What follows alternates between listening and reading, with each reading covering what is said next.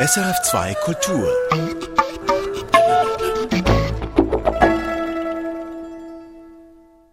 Ja, und mittlerweile sind auch meine beiden Kritiker hier eingetroffen. Mein Kollege Roberto Corrent von Rete Due und Alexander Dick, Chef des Rösser Kultur der Badischen Zeitung.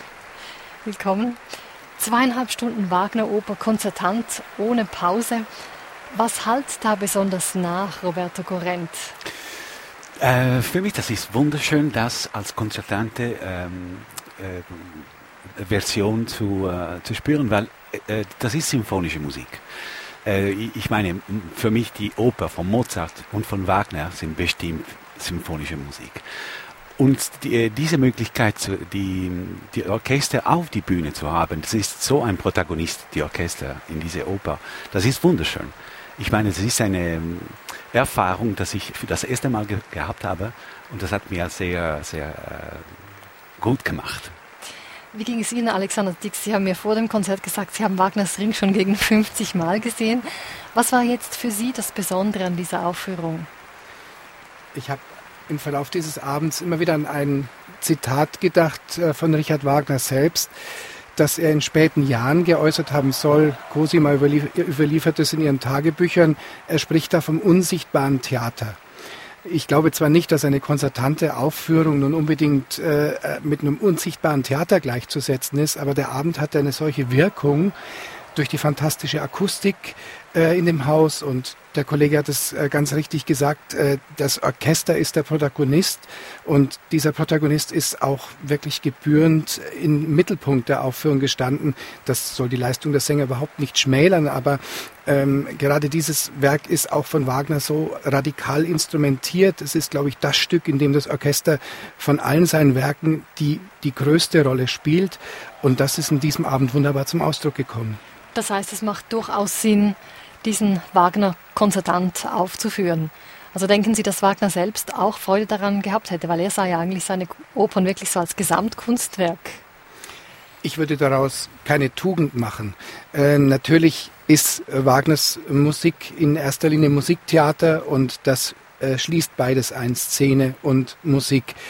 Aber als Experiment und gerade in einem Jahr wie diesem, in dem wir den 200. Geburtstag Richard Wagners feiern, finde ich es äh, schon eine, ein wichtiges Ereignis und auch ein ganz spannendes, weil es die Möglichkeit, die totale Möglichkeit auf die Konzentration uns äh, gibt, die wir sonst im Theater nicht so haben, zumal im Zeitalter des Regietheaters, wo das, was der Regisseur auf der Bühne vollzieht, uns oft so viele Rätsel aufgibt, dass wir die Musik vielleicht manchmal ein bisschen zu sehr in den Hintergrund drängen.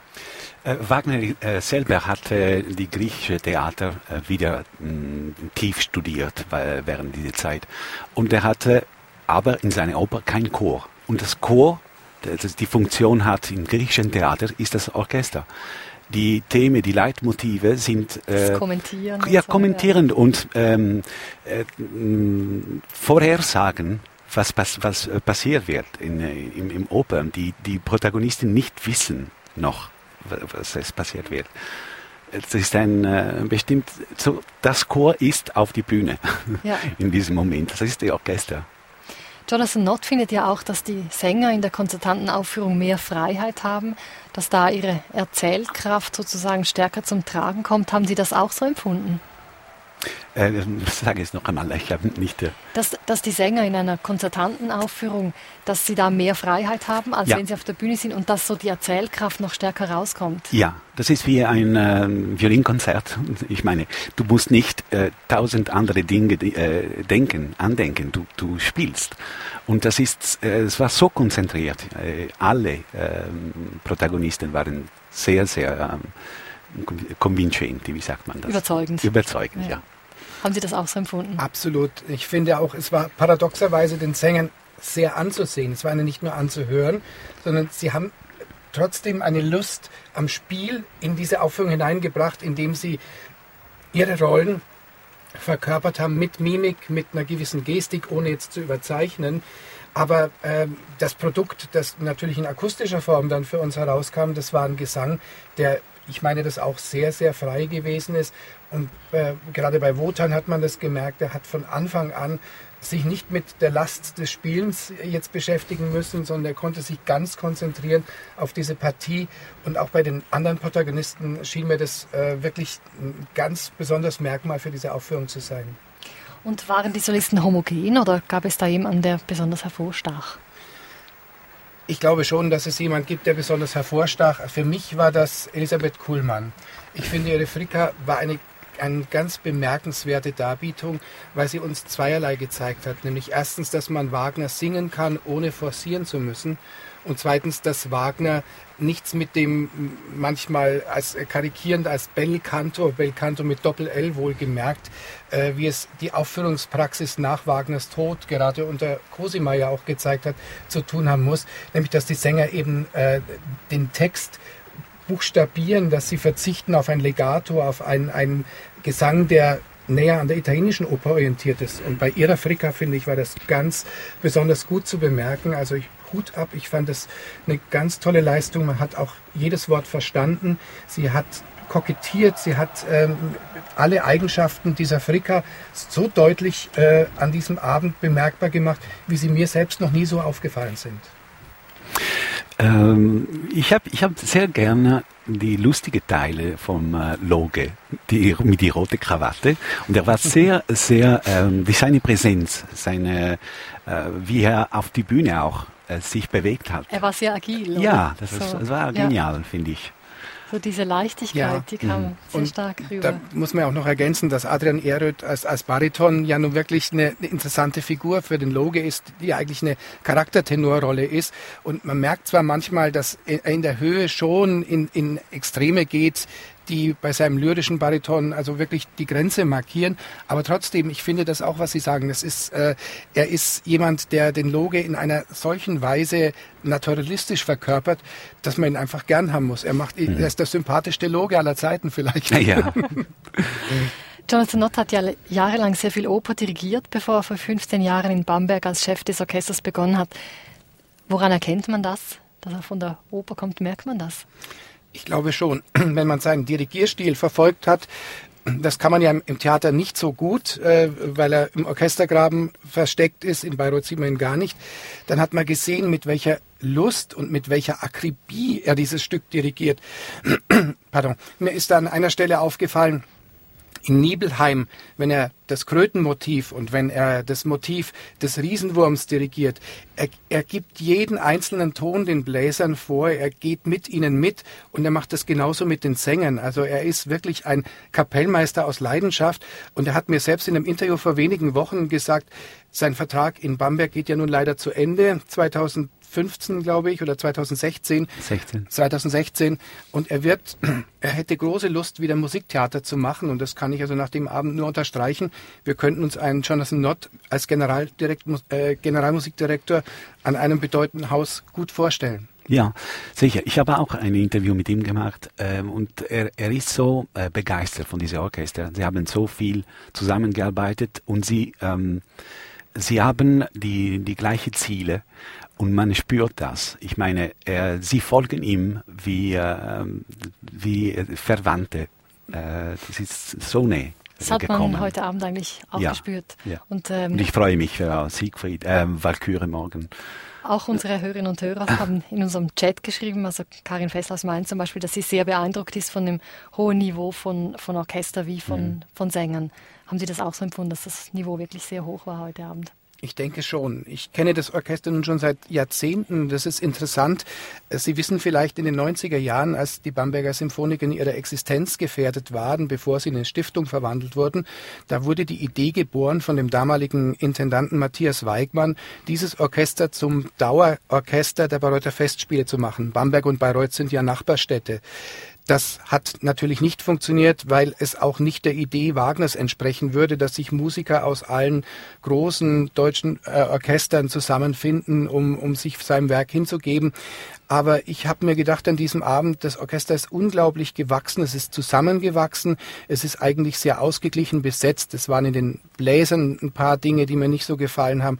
Bei den Holzbläsern fand ich, fehlte auch manchmal ein bisschen die Stimmigkeit, aber die Streicher sind ganz wunderbar. Also wenn ich jetzt an dieses wunderbare Finale denke, dieses Dauergenudle dieser äh, äh, äh, Sextolen, äh, Sechzehntel Sextolen, das ist so äh, deutlich herausgekommen, ist natürlich auch in dieser wunderbaren Akustik so transparent und, und herrlich zu hören.